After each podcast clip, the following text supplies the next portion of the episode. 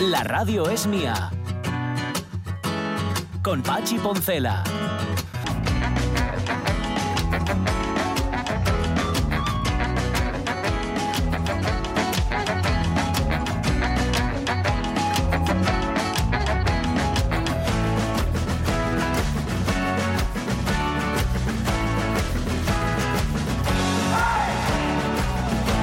7 minutos de la mañana es que tienen sus propias ideas estos cascos. Este, yo tenía otros antes, otros auriculares que tenían una clavija que era distinta a esta y que no tenían vida propia y que se plegaban. O sea, lo que, si se plegaban mis deseos, no es que se plegaran ellos, sino que cuando yo decía algo, ellos obedecían.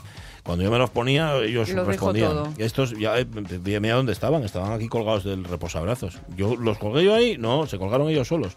Es pues como la vida. Eso es, presuicidio que por parte de los cascos. Como la vida que tienen los cables, la vida propia de los cables, que ya sabéis que ellos van a su, a su bola. Tú metes un lo que sea, unos auriculares piquiñinos estos, en una bolsa y los metes así como viendo y te aparecen enrollados, que no sabes cómo demonios se pudo hacer eso. Si lo haces adrede no te sal. Yo he optado por la cajita. Por la ¿eh? cajita. Por la cajuela. Y ha cambiado mucho nuestra relación. ¿Te importaría abrir la cajita y ver si están enrollados o no?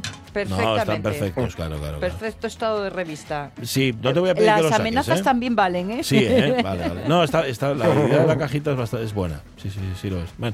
Y estaba em, más rica antes de tener ¿Qué era, de pastillas auriculares. No, unas chocolatinas de chocolate negro, negro, negro, más ricas. Ya, ya les vimos aquí.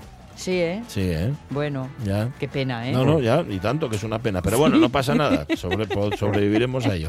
Em, bueno, bueno, bueno. Hoy estamos hablando de ruidos en la radio mía. Bueno, estamos hablando de ruidos, hablamos cada cierto tiempo de ruidos. De hecho, en, esta, en este programa se habla mucho de ruidos porque se da la circunstancia de que uno de los conductores, o sea, yo, es eh, un repugnante. Mm. Y el ruido ya de pequeño me molestaba mucho, siempre me ha molestado el ruido. Mi madre me, se acordaba de mí tapando los oídos cada vez que pasaba un camión, etcétera, etcétera.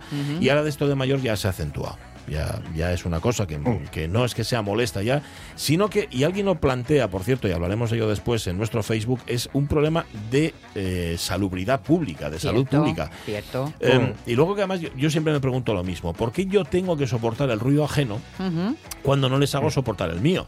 Es decir, yo, yo puedo hacer mucho ruido. Aquí donde me ve, yo tengo un potencial ruidoso de, tremendo. Pero es que que sufran más personas no alivia nada. No, pero... Ese no es el camino. No, evidentemente. La venganza será terrible. Yo eso no lo voy a hacer, pero también te digo que lo que te apetece muchas veces es decir, ah, sí, espera un momentín. Ah, pero no lo haces. Y como no lo haces tú, ellos no, ellos, porque, o ellas, ¿eh? me da lo mismo, no dejan de hacerlo. Nunca. Ni tampoco hay ayuntamiento ni nadie que les diga que dejen de hacerlo. ¿eh? Yo no sé si contároslo porque la próxima vez que me oigan van a identificarme, pero eh, os cuento muchas veces busca, que busca, a ver, da, datos así un poco es que, equívocos. Es que es lo que hay, ¿no? que la plaza donde dan las mis ventanas hace efecto tubo y entonces rebota todo y se oyen como si estuvieran sentados en el salón, pero sentados en el salón. Y a veces cuando los niños jugando en su libre y satisfactorio mundo del juego gritan con esa voz aguda, además, esa aguda, aguda, penetrante, o, bueno, cualquier otro ruido de, barullo y tal. A la ventana no, porque claro, me ven y quedo en evidencia. Pero desde el interior del ¿eh? salón con todo el ventanal abierto, digo, ¡Esa Sí, ¿eh? O sea, era, eh, ellas saben, que La loca de la, la loca que no sale, eh, que no aparece, que no da la cara, es Sonia que lo sepáis todos. La pregunta que surge es la siguiente: ¿funciona? No, chico, de verdad. Pero no sé si es porque grito poco. No, pero tú te quedas más tranquila. Bueno, desahogo, depende. Un poquitín. Porque a veces dar oh. rienda suelta lo que hace es mm, el crescendo. Justamente lo contrario de lo que esperabas. te, te, calientas tú a ti misma. Pues nada. Yo tengo, de verdad, el ruido en general. Y luego, además, lo poco conscientes que somos del ruido particular. O sea, del que hacemos cada uno de nosotros. Tú estás, lo que decía Jorge antes, estás viendo, escuchando un concierto, intentando ver, y hay alguien que está hablando más alto de la cuenta, no se da cuenta. No, claro que no. De que está de que bueno, hay veces que sí se dan cuenta y hay veces que les da exactamente igual. Yo el colmo de los colmos lo viví ayer cuando eh, salí de casa con la sonrisa puesta. Ay, por la tarde a la fresca. Koshu, porque pegué una patada de una silla y manquéme. Tengo un dedo morado, tengo una morcillina. El segundo dedo del pie derecho tengo luz. Sí, porque de esto que calculé mal. Zaca, pero negro, ¿eh? Luego, si quieres, os lo enseño para que lo veáis. Bueno, salí yo de casa cojeando, iba así y tal, poco, y, y- y en la avenida del Llano, en la mi acera, había un individuo grande, como un odre, como un odre grande, con una camiseta de tirantes y un altavoz. A ver de qué tamaño os digo que era el altavoz. Era como, como un gochu pequeño, no un burro pequeño, un gochu pequeño. Imagínate un gochu, pues así, la, el tamaño de, de negro, evidentemente. Puesto encima de otra cosa, que no sé lo que demonios era, y poniendo una música de, de- también de mil demonios, que no sé muy bien de dónde procedía, pero que me da lo mismo. Me está poniendo a Sostakovich y también me molesta. ¿Por qué? Porque no tengo por qué aguantar la música de otro. Pero que ahí estaba, en plena calle, y lo que más me alucinaba es que al único al que molestaba era a mí. O sea, el resto de, de- Digo yo que a alguien más le molestaría, pero pasaban y no decían nada. Y digo, ojo, yo. que- estamos todos sordos, no se dan cuenta.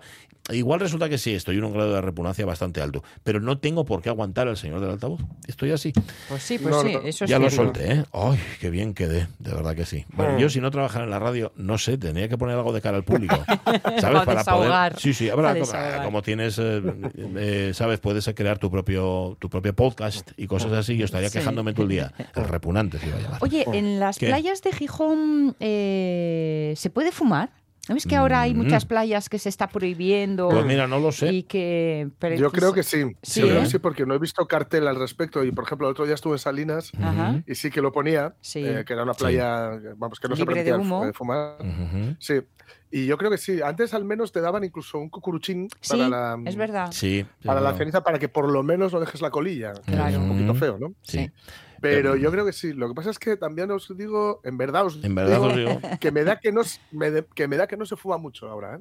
Ya. Bueno, bueno. Oye, sí, me mi- da que se tiene un poquito de tal como hay menos arena, hay Sí. menos sitio sí. y por tanto, claro, hay que fum- hay que estar más cerquita de, de la gente. Yo me da que no se que no se debe fumar con la alegría que se fumaba antes. Me alegro que sea por motu propio, oye. Sí. No sé, ya ahí tengo mis dudas. Soy pesimista al respecto. Yo estuve en Penarronda y tampoco se puede fumar. No obstante, había unos señores con un perro suelto y fumando.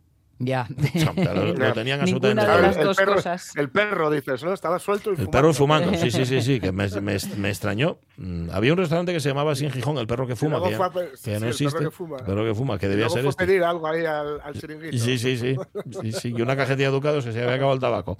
Bueno, 11 y 14 minutos. Eh, hoy un poco de Alejandro Dumas, ¿verdad? Mm, Un poquitín, un poquitín de Alejandro Dumas, claro, sí, sí. que no sé Un si os extrañará Alejandro si decimos que se llamaba Alexandre Dumas. Claro, es que por Eso es. Alexandre Dumas, ¿quién lo conoce? No, Alejandro Dumas, pues eso. Es Claro. como Jules, Ver- Claro, Jules claro. Verne, Julio Verne. Sí. Sí.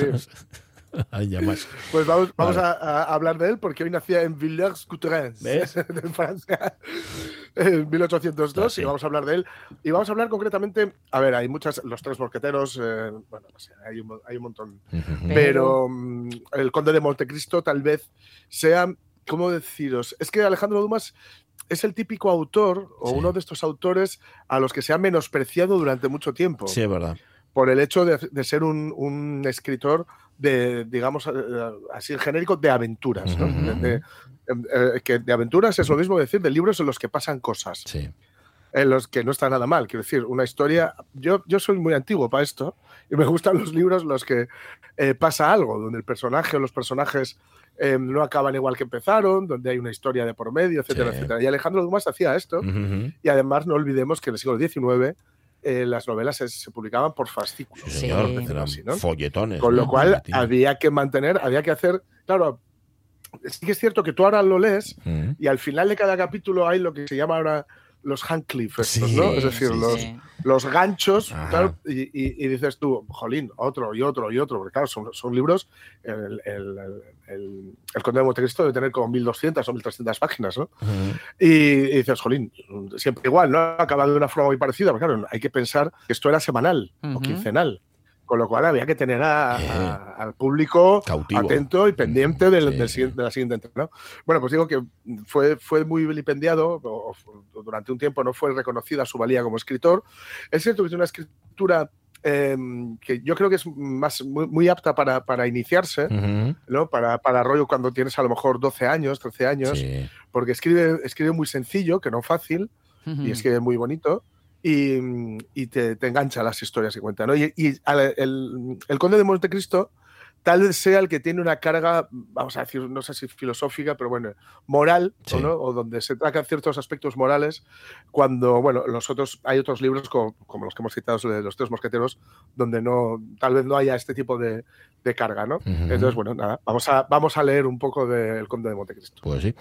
Pues muy bien. Hombre, ¿cómo que no carga los tres mosqueteros? Uno para todos y todos para uno. Anda que no Sí, me bueno, pues Eh, sí. eh, Pues sí, cuidado, sí, me duele Pero lema. sí, efectivamente. Y aparte que luego tuvieron, eh, precisamente, uno de, uno de los perros, el perro ese que viste tú en la playa era Sí. heredero de uno de los mosqueperros. Sí, señor, es verdad, que eran uno, dos y tres, los famosos mosqueperros. que- Claro, Que, eso que es. además siempre era lo mismo, eran tres mosqueteros y luego eran cuatro. Y, y además el que, el que más fama tuvo era el cuarto, el que no estaba en la lista, que era eh, sí. D'Artagnan. Sí, Así sí, son las cosas. D'Artagnan, O. D'Artagnan también, conocido como D'Artagnan. Bueno, em, eh, Edu, Ed- Uy, iba a decir Edu Andés, como tenemos tantos Edus y tantos sí, Migueles sí. aquí en la radio mía. Nuestro Edu Baizán. Edu Baizán, Eduardo Baizán, nuestro periodista de 11 años, que sigue en Benidorm y que hoy nos va a hablar de lo que él quiera. Porque es- pero ya ha probado, ¿eh? Suena bien, suena estupendo, eh, lo tenemos Sí, ahí sí. en Benidorm. Vale, em, ¿qué más cosas? Un poco de Facebook y la revista de prensa que hay que completar. claro.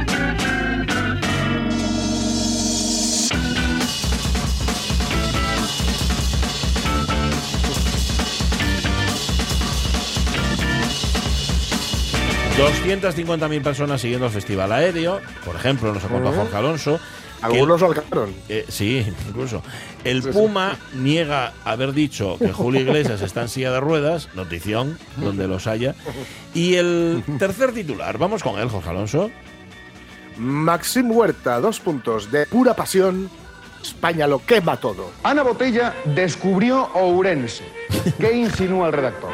¿Que nuestra segunda dama desconocía la existencia de Ourense hasta que fue allí de visita? ¿Es esta forma de tratar a la esposa del presidente del gobierno? Este da igual, ¿no? ¿Maxim Huerta ha descubierto Sí. España o A ver, eh, curso de ética periodística, no sé si lo dijo, confío que sí que lo dijera y luego el redactor simplemente tuviera la mm, mala idea de utilizar este titular, porque, eh, no sé si lo sabéis, pero hay cierta parte de España que está Está literalmente ardiendo. quemándose. Sí, sí, sí, sí, sí. Sí. Entonces, que el titular sea de pura pasión, España lo quema todo, Sí. eh, no sé, me parece un poquito, eh, en fin, reprobable, algo falló por ahí. Y, y eso sí, eh, cuando vemos que la, la cosa sigue así, diciendo, el presentador valenciano, valenciano perdón, abre las puertas de su inexpugnable casa en Madrid para hablar de su vida. ¿Cómo Ajá. que inexpugnable? Tiene una casa ¿Pero inexpugnable. En una foso rodeada, en una casa ro- con un foso de cocodrilos de la costa. Eso, Ahí. eso ¿sabes y, a, y a una, y placa que pone una, una- una placa que pone Ministerio Brevis. Qué malos sois. Suena a que le han seguido y perseguido durante mucho tiempo hasta que ha llegado el momento de convencerle. Eh, Sabéis que tiene libro nuevo y en la portada del libro, yo no sé si, si solamente en la edición para el resto de ministro, España. eh, porque no, el mundo me hizo así. no, eh, firma como Máximo Huerta, no como Maxim Huerta. Yo no sé si es que se ha cansado de firmar es que así. Ya, ya pertenece a la alta cultura. Debe de ser eso. Entonces, Es que ahora es Maxim, Ah. eh, Máximo en lugar de Maxim, que. Maxim es porque él Sí, es sí. valenciano Sí. y, y es en Valencia, en Valencia. O sea, no es ni siquiera Claro. un, di- no un, un- de- sí, un diminutivo, sino que es un nombre en, en Valencia. Ahora es Máximo. No me digáis por qué. Esto, esto es así. Ahora es, Max- ahora es Máximos. Fui ministro, luego existo. Sí, fue mínimo, como ministro fue mínimo. Después de, de, mm, saber, de oírlo de inexpugnable, me- la primera curiosidad es, a ver, a ver, a ¿Dónde ver, vive? a ver. ¿Dónde vive, no? Y en las fotografías que aparece, firmadas por Isabel Permuy, Ah, mira. ¿Eh? Vale, pero ¿y la casa cómo es? Lisa y lasa. O sea, una casa, ¿no? Sí. Vale, Lisa y lasa. Lo inexpugnable está por fuera, amiga. Claro, Con yo lo sueldo que- de exministro. Eh, Nada. y, y es lo que dice Jorge, que hay un foso ahí con cocodrilos y la de Coller y bugres, Sí, sí, sí. bugres que se tiran a la yugular, Sí. es una cosa horrible lo que tiene ahí. Bueno, eh, yo sea como sea, en efecto, fue un ministro breve, breve, breve. Ahora, como no le dio tiempo tampoco a hacer lo que tenía que hacer, mm, o lo que debía hacer por lo que le tocaba, y como dejó además el ministerio, yo ya ni me acuerdo por qué, pero seguramente sería, por, una chorrada como la Copa Por- Un Pino, También sí, por, por un, por un tuit y porque, y porque chirriaba un poco. chirriaba un poco, pero no le dieron la oportunidad o no se le dio la oportunidad de demostrar si valía para ministro o no. También os digo que los hay que Cierto. demostraron plenamente que no valían para ministros y estuvieron Cierto. mucho más tiempo que él. Yo no es que defienda Huerta, además, además, especialmente en esa cartera, la de cultura. Sí, ¿no? señor, Que- hombre. Es como que vale cualquiera. Es que Si vinieron tiene de- comprensión lectora, vale para ministro. Vino detrás cada uno que eh, Santa María. Yo compartí hotel, por cierto, con Maxim Huerta. Una vez, eh, sí, porque no sé cómo, sí, sí sé cómo fue. Hace pf, como 16 años. Nos fuimos a Oh. vacaciones sin extremis, porque no teníamos vacaciones ni la mi mujer ni yo, y nos fuimos a un hotel eh, allí en Tenerife que inauguraban, era un hotel nuevo y estaba muy bien de precio y tal, Mm. ah, pues vamos a ir.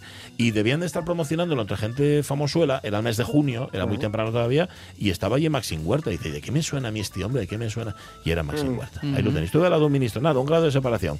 Un- una hamaca, una hamaca de Sería, separación. sería de cuando participaba en programas de las vísperas. Sí, porque ahí anda que no hizo. Sí, ¿eh? sí cosa que sí. cosa Claro. visceral. Sí, señor. Sí, Sí, sí. señor. Bueno, vale. haber sido ministro de Medicina también. Tam- También, también. Oye, hablando de médicos, mira tú por dónde. Sí, tira, tira con el titular. El, aspirante a médico que taponó una yugular cuando iba por la cena. Cuando tú vas, yo vengo de allí. Ah.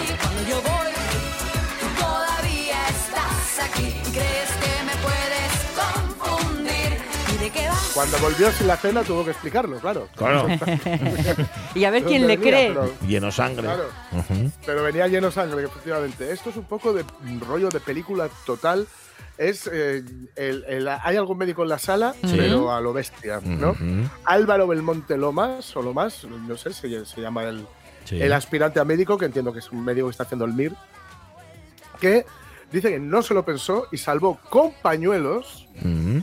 A un veinteañero que se desangraba en una calle. Uf, vale, qué historia. O sea, tenía una, una herida en la yugular Sí. que es mm, casi mortal de necesidad, a no ser que efectivamente pase, tengas la suerte de que pasa un médico a por la Que cena o a por lo que sea, Sí. o, o que, o que te ocurra a la puerta de un hospital o dentro del hospital. Y ahí está, compañeros, que le taponó la herida, la, la yugular, y, y le salvó, le salvó la vida. Jolín. Así, así que siempre hay que, hay que pañuelos y con un médico cerca. Sí, señor. Y preguntad siempre, siempre si hay un- algún médico en la calle o en la sala. Eso es. o Yo antes de salir, pues pregunto, cojo el altavoz de este que viste tú Sí. y pues, voy a ¿Hay algún- salir.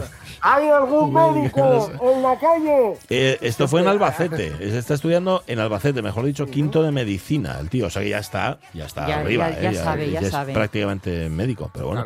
Claro. Eh, bueno, está muy bien, está muy bien. Va a ser, va a ser un médico excelente. Esperemos que sí. Pues sí. Actitud. sí, actitud la tiene ¿eh? toda. En eso es- es. Esa la sí, tiene sí. demostrada. Pregunto yo, ¿habrá médicos que cuando dicen la célebre frase hay algún Mm. médico en la sala chantará? O sea, hace así, baja la mano y dice. Eh, Igual. y se pone a cantar algo. Yo Igual, creo que en no. Estados fíjate. Unidos, Sí. por ejemplo, seguro, porque Y- dice, Ah. si no voy a cobrar, yo paso, a Ya, igual sí, sí. igual sí. No, yo, yo creo que Pero no yo tiene creo que haber. que sería muy No, no. difícil, ¿eh? Se pone a recitar así en voz Sí. baja el juramento hipocrático. No, no, no, no, Claro, una cosa. claro. Eh, tal, eso, es, suena un grillo, suenan dos, tal, el hombre se y, muere. y sobre todo que todos los de tu entorno saben que estás arronchando. Claro, claro. pues, Eh, pero, claro, no queda claro. bonito. Pero hombre, pero sal ahí, sal ahí. que- sí, quedaría un poco feo. Bueno, y vamos con el último titular que no sé de qué demonios va. Tira. Ahora, ahora veréis, ahora os lo explico. os Vale, explico. Izquierdoz, Izquierdoz va- viaja a España ¿Qué te pasa en para la- fichar por el... Creí, ¿Qué creí te pasa que en la era una lengua? errata. ¿Qué te pasa en la No, lengua, no, no, no. José? No, no. Repite, por favor. Izquierdoz o Izquierdoz Sí. baja, viaja, viaja a España para fichar por el Sporting. Ah. Pero parece que hay varios codazos de Cali izquierdo. Y mira esto. ¿Otra vez? Contra, sí, contra Velasco de nuevo. Otra vez Cali, ahí le mete más arriba, acá buscando la pelota. Pero claro, más arriba en la cara de Velasco. ¿Por qué? Porque quiero ser más alto. Entonces al elevar el codo, miren el codo, pumba, ahí le da la cara. Es antebrazo, codazo, si quiere más antebrazo.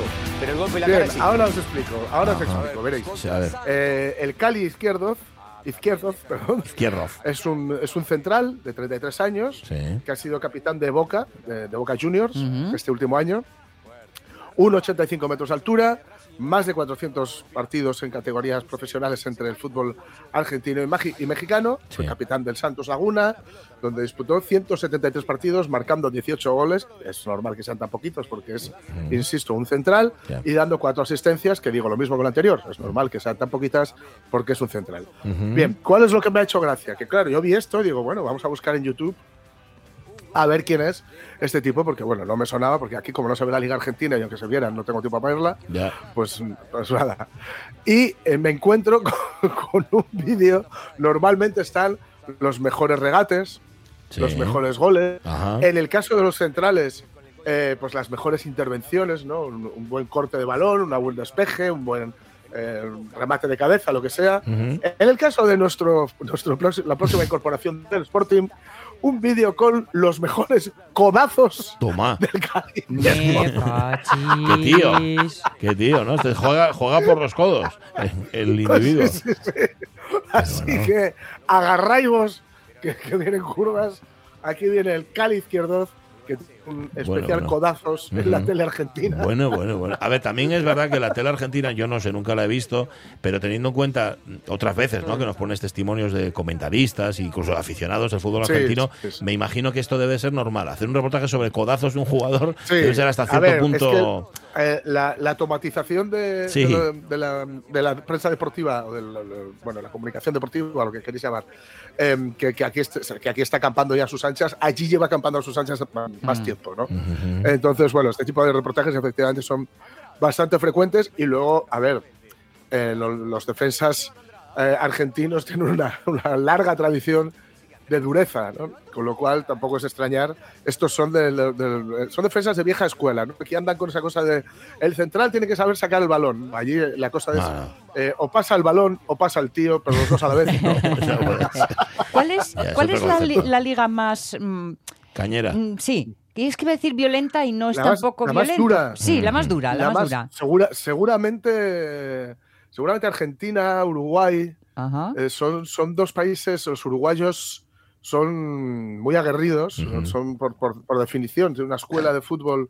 eh, ha jugado- hubo jugadores maravillosos técnicamente, Forlán hace muy poquito que era un goleador excelente, o el príncipe Francescoli, que era una maravilla de verlo jugar, pero por tradición son bastante duros, y los argentinos también, sobre todo Ujú. los, los centrales. Los centrales argentinos eh, suelen, suelen ser y Dan tienen, Ujú. tener mucha personalidad porque, porque, porque sí, porque lo, lo- lo- ya es, es algo que un poco se, se enseña. Son cancheros todavía, estos todavía juegan la calle. Ajá. Entonces, jugar en la calle, eh, cuando, cuando no eres el dueño del balón, tienes que tener personalidad. Ujú, no, está claro. Oye, por cierto, las vacaciones te impidieron disfrutar de la conversación con Álvaro Benito.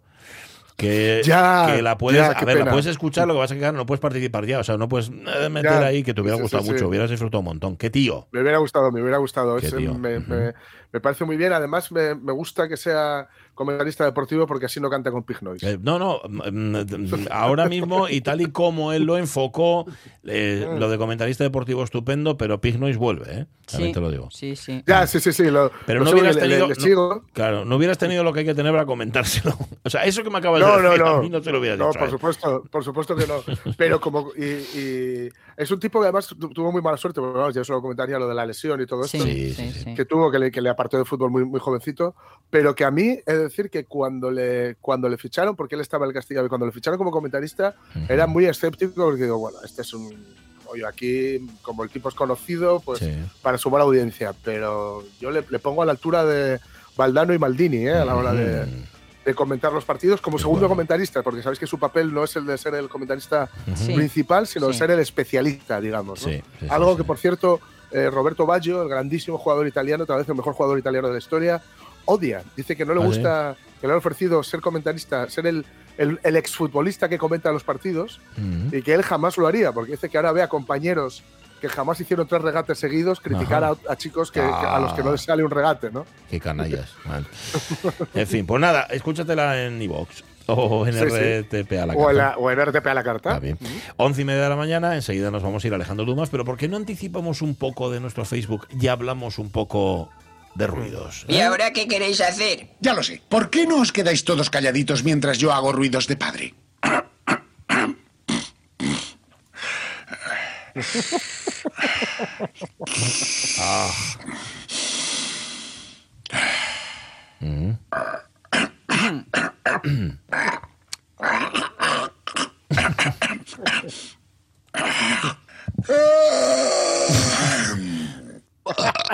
Ay, salud.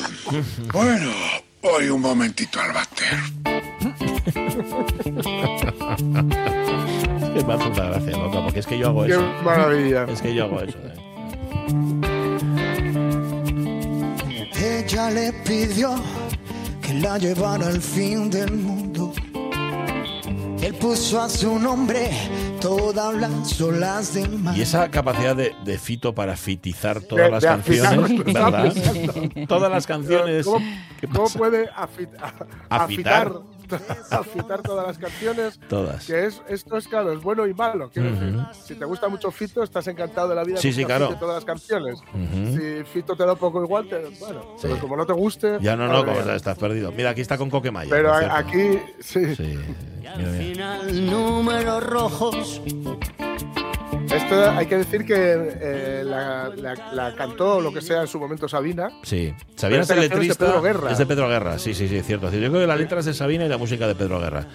O, o viceversa, no lo sé. Bueno, ahora es de Fito, ya te, ya te lo digo yo. Sí, sí, ya está, está afitada. Está afitada totalmente. Bueno, ruidos, top 3 de ruidos que os molesten. Eh, Bedmove, el despertador, y yo creyendo que era domingo. Sí, me llamaron la atención una vez camino de Samaciañu, andando con los cascos puestos, solo que tuvimos diferentes criterios. El paisano me dijo, aparte de darme un buen susto, deja de gritar. Yo sigo pensando que iba cantando. Dice ella. De la riera, sin duda el ruido del porexpan. Tuve que buscar cómo se escribe. El corcho blanco que se utiliza para proteger, aislar el ruido de sus roces de lo más desagradable que existe. Cada vez que tengo que abrir una caja y viene dentro, póngome malu. Dice ¿Qué te da García de la dentera, Vega. Sí, señor. José Manuel? Debe de ser. Roberto Cañal pone una foto del ramo de flores de Ah, Flores Bohemia, qué guapo. que es una preciosidad, el que Mm. ganó el otro día y que ya fue a buscar, eso está muy bien. Y dice que le molestan en grado sumo esos ruidinos que casi no se oyen, pero que son constantes. Sí, señor. Y lo que va fuera de concurso son las motos y coches a escape libre. No os reventará el motor en pleno acelerón.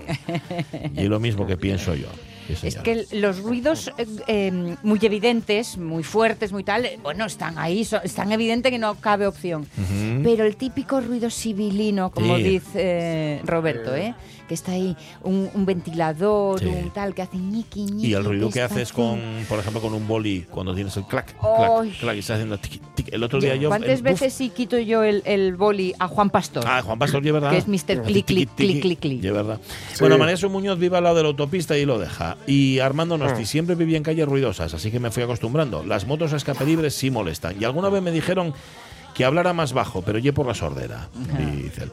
¿Qué más? ¿Alguna más? Venga, Marce Gijón. Odio los voladores, tampoco soporto esa música machacona de las orquestas de Proud. Me pilláis sensible. Ah. Este fin de semana fueron las fiestas Ah, sí. de Quintes y por si fuera poco los aviones del Festival de Gijón, que también vienen a dar una vueltina por aquí. Ajá, bueno. Tocote por todas las bandas. Bueno, yo este fin de semana sufrí un poco porque a la una tenía pregón en Estoy Ciares, ahí en el Campo La Cruz, y estaban practicando los aviones de la, de la exhibición. Y digo yo, madre del alma, a que no se va a escuchar. No, pararon. Pararon Bueno. porque llamé yo a las Fuerzas Armadas, dejé que pararan un poco. Es Los- la guerra. Sí, los que sorben la sopa, dice Juan Masalix. Lo- ¡Oh! Horrible. Berto Alonso, la música en un camping. Toy de Matomomi o su madre hasta los collones, dice Berto. Matomomi, Berto Alonso. Mato a la mami. Venga, alguna más. Mendoza El Hurtado. aviso de entrada de un SMS de la agencia Es uno tributaria. de los sonidos peores que hay, es Pi, cierto. pi, pi, pi, pi, pi, pi, SMS. Ajá. Ah, mira, En, eh, en Morse, por eso suenan así. lo desconocía. Moléstame la música o paeció y los vídeos del teléfono al alto la lleva en espacios compartidos. Desde el autobús hasta la playa pasando por un café, nos cuenta Gloria Camaño. Con lo fácil que lle poner auriculares, no lo entiendo. También moléstame que los de la mesa del Yau falen más alto que yo y ni me oiga. y ya a otros niveles no soporto el ruido de la tiza en el encerao cuando no resbala, ni determinados cuchillos en plato cuando partes algo con Eso fuerza. es espantoso. Sí, ese ruido. La dentera, ¿eh? Sí, sí. Voy a buscar, espera, ¿eh? luego vamos a seguir en la tercera hora contando, pero es que me gusta lo que dice Isidro Suárez. Lo de este país y su tolerancia sin fin para con el ruido es como para estudiarlo muy en serio. Dice ayer eh, mismo una orquesta de pachanga tocando éxitos fresquitos y refrescantes de Modern Talking de Alaska hasta las 2 de la madrugada en pleno centro urbano. Dice, vale. Cuando son las fiestas locales de un sitio, un día o dos o tres, para al parecer esto va a ser así todo el veranito, dice. Luego la moda está esta mediterránea levantina de lanzar fuegos artificiales y petardos para todo, lo último para la noche de San Juan. No nos olvidemos de los que esperan que se abra el semáforo en su disco ambulante y sus subwoofers de 3.000 vatios, con las ventanillas bajadas a las, digamos, 3 de la madrugada. Sí. Las tiendas de ropita y la musiquita esa tan divina con que nos obsequia mientras intentas concentrarte para elegir una camisa. Capítulo aparte, los bares, los chigres. Bueno, luego sigo leyéndola Sí, porque es larguísima. pone, es que no me pone. da, no me da. no me da. Por cierto, dice él, termina así el mensaje. En Portugal hay pintadas que ponen: Turista, no estás en España, respeta nuestro silencio. Pues mira, ¿Esto será verdad? pues soy capaz Bueno, de Si creérmelo. lo dice Isidro, no tengo por qué dudarlo. Turista, no estás en España, respeta nuestro silencio. Tela, tela. Bueno, luego leemos más, luego contamos más. Hablaban de mensajes sorber arriba. la sopa, Sí. los, los, eh, los vídeos de ASMR. Ay, no los aguanto. Al fijo estoy mucho. Él disfruta mucho, yo póngome malú. Solo de escucharlos. Bueno, 11 y 36 minutos de la mañana. Gracias por vuestro mm, vuestra música celestial. No es ruido. Luego contamos más en la tercera hora. Ahora José se para, que nos vamos con el Conde de Montecristo. Mía. Me encuentro con una carta del Ministerio de Cultura y Deporte, que están haciendo un estudio sobre los hábitos deportivos en España 2022. Pues tú, no a todo. No a todo. Con Pachi Poncela.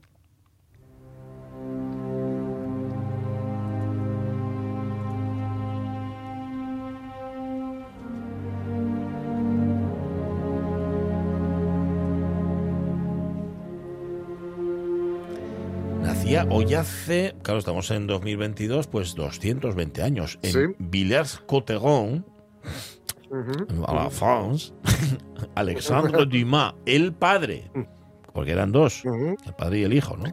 Mm, Sí, sí, sí. Sí. Nacía tendría como ya dos- 220 años, que es, eh, bueno, aniversario redondo, con lo cual me imagino que más por Francia que por aquí eh, se harán pues, los correspondientes eh, actos y reediciones, etcétera. Pero bueno, siempre puede ser una, una buena oportunidad para conocer a este, a este tipo de mano. Su biografía ya es tan buena como todo lo que escribió. Ujú. O sea, Ya, porque tuvo, tuvo una vida. eh, tanto su padre, ahora comentaremos, comentaremos una cosita de su padre, Ujú. porque también, también tiene lo suyo, ¿eh? O sea, que Ujú. tuvo una, tuvo una vida, sí, sí. Em, no olvidemos que, mm, para quienes hayan leído El Club Dumas, que tal vez sea el mejor libro, el único bueno que ha escrito Pérez Reverte, Ah, o el, el mejor, vamos a decir, venga, va. sí. Em, sí. Eh, habla mucho de. Bueno, el Club Dumas, la, la parte más chula, hay una parte medio esotérica, etcétera. Pero hay una parte muy chula que tiene que ver con el coleccionismo de libros y que habla mucho de Alejandro Dumas y de una foto en la que eh, hay una sombra que dice que sí es el diablo, que está con él, etcétera. Ujú. Pero vamos, le, le podemos poner cara y vemos que es mestizo.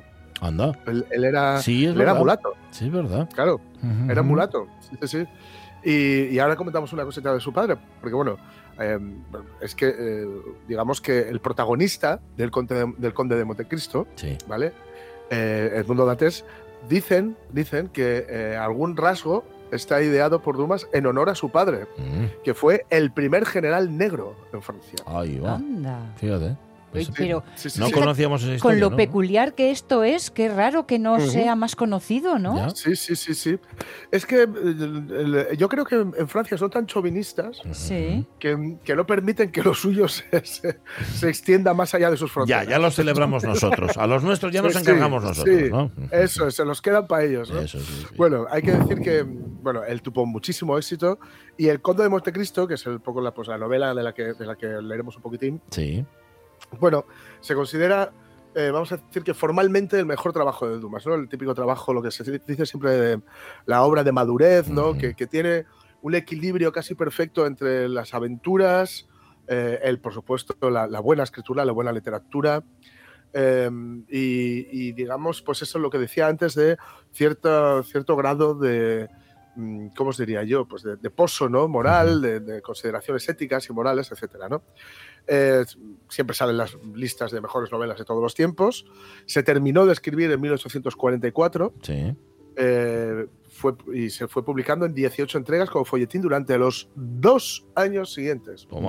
Eh, esto nos puede soñar un poco raro, pero si lo pasamos a la cultura audiovisual que ahora manejamos, son dos temporadas de una serie. Pues sí, sí, sí, pues sí. Ni más ni menos. Es estar dos años, igual que estás dos años eh, viendo una serie, ¿no? Puedes estar dos años viendo una serie o dos temporadas de la serie, etcétera. Entonces lo que se hacía era eh, ir siguiendo como folletín eh, las, las- las novelas. Por supuesto, habría gente en ese momento que diría que eso era una basura y que era el fin de la cultura occidental. Sí, seguro, seguro. ¿no? Como ocurre ahora mismo con las series o con un montón de cosas. Que, que ca- cada vez creemos que todo va peor, pero siempre luego vendrá alguien que diga que lo sí. nuestro, lo que nosotros creíamos que iba mejor, también iba peor. ¿no? Es, en fin. Eh, respecto al qué es lo que ocurre en, en el Conde de Montecristo, bueno, pues tiene lugar en, en Francia, en Italia y en diferentes islas del Mediterráneo. Eh, hay un barco histórico que es el Real, que era el, el- el de aquel momento, la, la guerra de los 100 años, los, la, este- transcurre entre 1814 y 1838, están los 100 días del gobierno de Napoleón I, el reinado de Luis XVIII, Luis XVIII, Luis XVIII, nunca sé decirlo, de Francia, eh, el de Carlos eh, X, el reinado de Luis Felipe I, en fin, un momento muy convulso. Sí.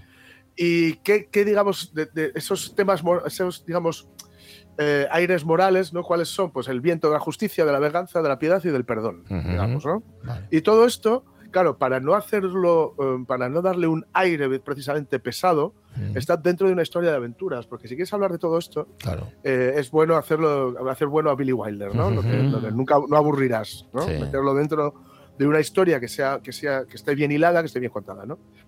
Eh, la idea principal es una historia real que encontró en las memorias de un hombre que se llamaba eh, Jacques Pousset, no sé si está bien dicho, Sí, sí, que contaba la historia de un, de un zapatero llamado François Picot, Ujú. que vivía en, en París en 1807. Sí. Eh, se comprometió con una mujer rica, pero cuatro amigos celosos Ujú. Le acusaron falsamente de ser un espía de Inglaterra Ajá. y fue encarcelado durante siete años. Eh, durante su encarcelamiento, un compañero de prisión mire- mire- moribundo perdón, le legó un tesoro escondido en Milán. Cuando Picot fue liberado en 1814, tomó posesión del tesoro, Ah. vol- volvió bajo otro nombre a París y dedicó 10 años a trazar su venganza muy exitosa, por otro lado, contra sus antiguos amigos. Es decir, lo mismo que le pasa a Edmundo Dantes, al Tal protagonista cual, tal cual. Ajá. sí, de, de la idea de Dumas. Lo que pasa es que está más tiempo en la cárcel Mm. que, que Picot.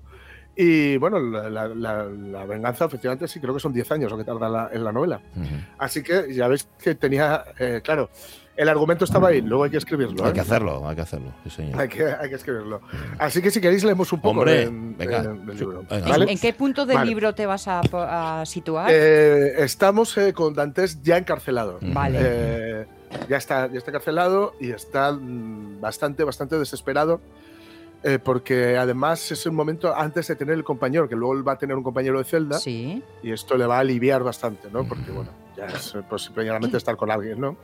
Y él dice, habiendo agotado todos los recursos humanos y no encontrando remedio de ninguna clase para sus males, fue cuando se dirigió a Dios.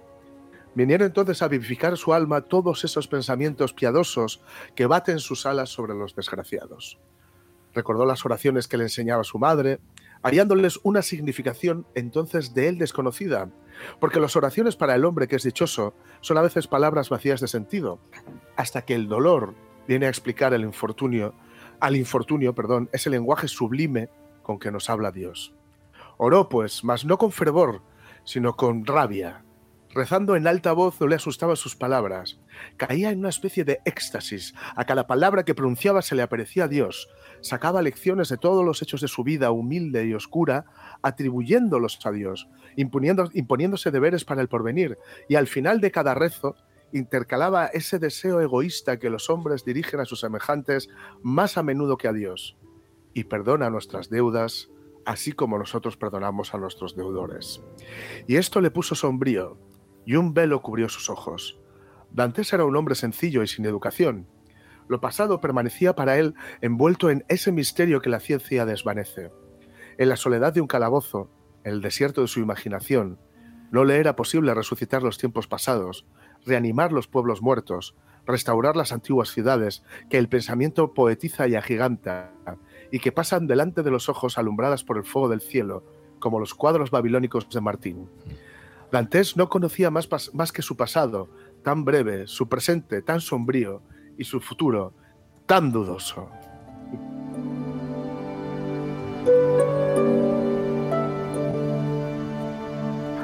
A la luz de los 19 años, ver la oscuridad de una noche eterna, como ninguna distracción le entretenía, su espíritu enérgico, a cuyas aspiraciones bastara solamente el tender su, su vuelo a través de las edades, se veía obligado a ceñirse a su calabozo como un águila encerrada en una jaula.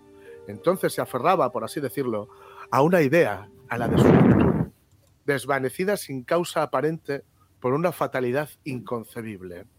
Aferrábase pues a este pensamiento, le daban mil vueltas, examinándolo bajo todas sus fases, devorándolo como el implacable Ugolino devora el cráneo del arzobispo Roger en el infierno de Dante.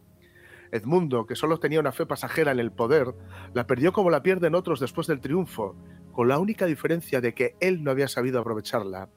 La rabia sucedió al ascetismo. Tales blasfemias decía Edmundo que el carcelero retrocedía espantado, se daba golpes contra con las paredes y, con cuanto tenía a la mano.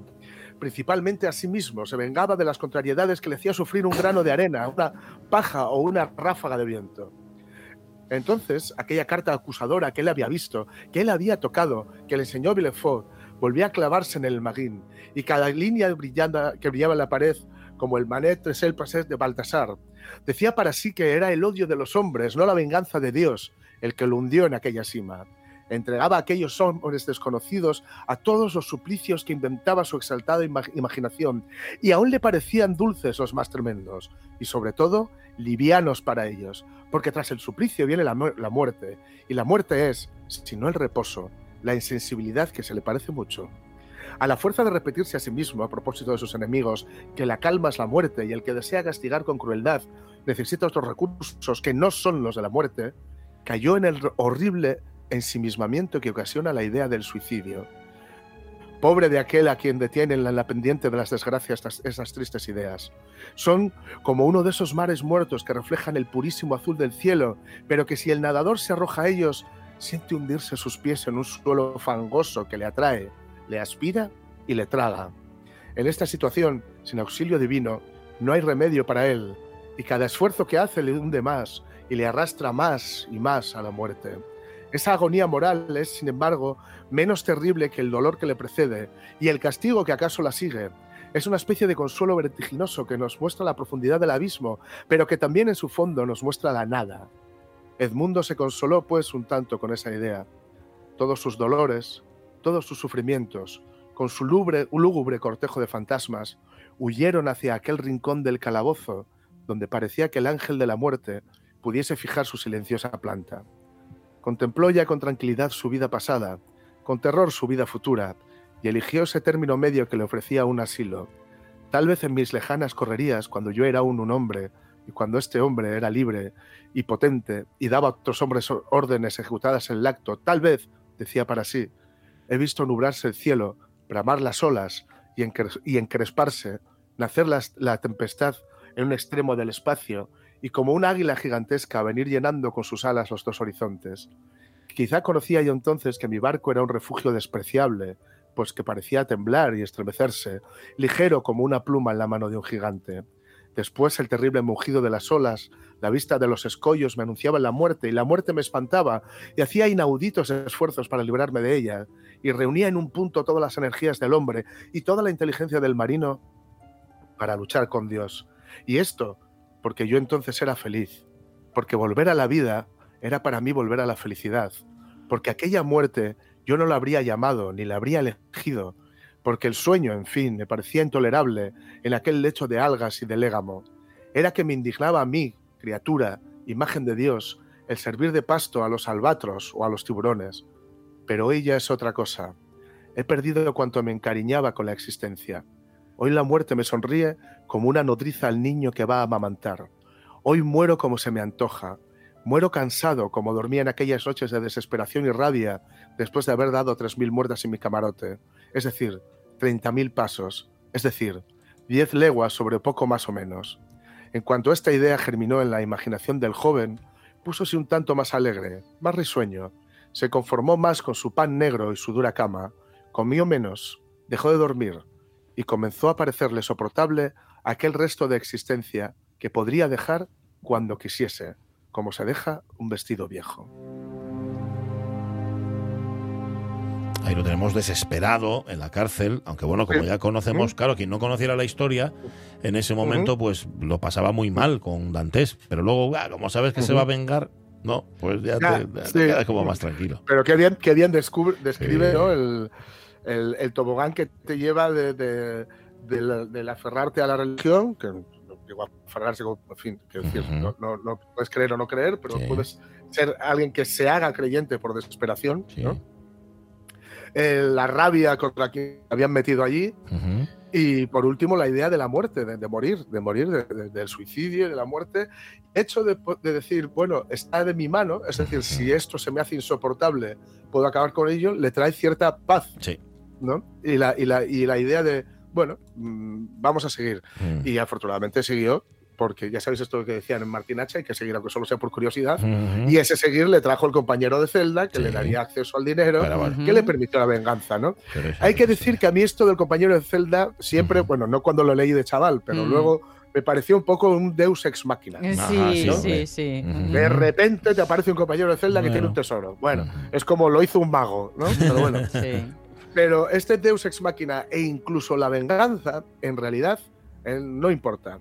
Como en tantas, en tantísimas ocasiones, lo que realmente importa es el viaje. No sé cuál es más bella, si la mar, la vela o la estrella, y las tengo al navegar, las tengo al navegar, las tengo al navegar, la estrella, la vela y la mar. Sí, señor. En efecto, lo que importa es el viaje. Por cierto, si queréis leeros la Odisea, no lo hagáis. Escuchad como Ulises, la canción de Crae, y ya podéis ir por ahí vacilando. Bueno, oye, que le estamos robando minutos, luego se los damos, ¿eh? Luego se los rescatamos a. Edu. Sí, hombre. Edu, ¿cómo está? Buenos días. Mm. ¿Veis? Ahora, ahora que tenía Muy que hablar. Ah, ahí estás, estás. Vale, me asusté, Baizán. ay, Pensé que te habías ido en algún momento. Oye, que te hemos robado, te hemos robado cinco minutos, luego No. lo recuperamos a las doce y cuarto, ¿vale? No, tú, tú no te vayas y lo que tengas que contar lo vas a contar entero. ¿Te parece? A, a no ser que te estén Vale, esperando vale. para ¿Te, marchar. te están esperando para ir a la piscina o a bañarte o algo? No, ¿eh? Tiene retardo. No, por no, cierto, no ¿no? esperando. Ya, tienes un poco de retardo, va a ser complicado esta conversación que vamos a mantener, así que vamos a poner de momento la sintonía.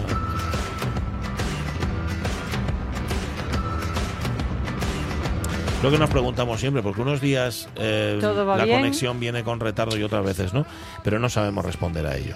Eh, La ciencia tiene y la técnica tiene sus complejidades. Bueno, em, vale, ya, ya llevas en venidor. ¿Cuántos días llevas ya en venidor, Edu?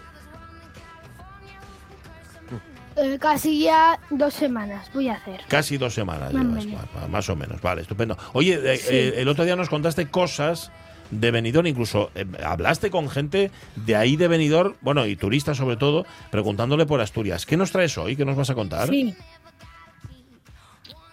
Hoy os voy a hablar del Benidorm Fest Ah. 2023. Mm, vale. Mm, ya están preparándose. Sí. Sí, vale. Vaya conversación. Es como si Sí. estuvieran, Este en Tai- como si estuvieran en Tailandia, ¿no? Sí, como si estuvieran en sí. ¿Qué pasa este martes? Venga, cuéntanos cosas, Edu. Este martes pasado, Radio Televisión Española ha presentado el Beni- en Benidorm la próxima edición del Benidorm Fest. Tras el éxito cosechado este año, tanto la celebración del certamen como con la tercera posición en Eurovisión de su Sí. ganadora Chanel. Ujú. Vale, ¿y qué sabemos de lo que han presentado? ¿Qué es lo que han dicho? ¿Cómo va a ser? Eso. Pues han dicho que va a haber dos semifinales y una final. Mm, Empieza eh, la apertura el 29 de enero. Bien. El 31 de enero será la primera semifinal. Y, el, y la segunda el 2 de febrero. Y la final el día 4 de febrero. Ajá. Vale, vale. O sea que tú ya estás, ya cogiste sitio delante de la tele para no perdértelo, ¿no? Claro. Ajá, vale, vale, muy bien. Bueno, ¿qué más cosas? A ver, ¿qué más, qué más? ya, ¿Contaron algo más? ¿Va a ser como la del año pasado? ¿Va a haber algún cambio con respecto a eso, a las eliminatorias o va a ser igual? El sistema de votación va a ser el mismo. Vale. Un 50% por el jurado profesional Vale. y el otro 50% por el público. Ujú. Vale. Que eso está bien, ¿a eso a ti te Y ha gusta? presentado... Claro. Sí, bueno, está bien. Sí. Vale. Vaya comunicación más, más extraña Sí. que está. ¿Quién va a ser En- la En presentadora? todo caso, el jurado oficial, mm, a ver si se ponen las pilas al año que viene, ¿eh? ¿Por qué? ¿Qué pasó? Bueno, porque eh, todo ese lío que hubo Ah, de ya. si contravinieron el Ah. querer general y no y cómo. y- Ya, ya, ya. Bueno, ya. a ver, a ver. O sea, que tienen que estar más, con- más bien, más Sí. conjuntados público y jueces, ¿no? Esto sería tal vez lo ideal. Bueno, ¿quién va a presentar esto? ¿Quién va a ser la presentadora? Mónica Naranjo. Anda. Pues mira, no lo sabía yo eso. ¿Es verdad? Sí. ¿Tú te, te sabes alguna canción de Mónica Naranjo? ¿Eh? Uy. La que se cantaba en el confinamiento. Mm. La de Sobreviviré, igual era, ¿no? ¿O qué? Sí, O una sí, de esas. sí. Vale, Ah, sí, la de sobrevivir. Vale, vale, vale. Oye, está siendo una conexión muy extraña. Bueno. Eh, eh, Edu, escucha, está siendo. Vamos a recuperar bien la conexión, la vamos a coger a partir de las 12 y cuarto. Hablamos contigo a partir de esa hora. Es que nos está siendo imposible hablar contigo porque hay mucho retardo. No es culpa tuya, ¿eh? Es culpa de la conexión. No sabemos exactamente por qué es. ¿Te importa si lo hacemos así, si hablamos a las 12 y cuarto?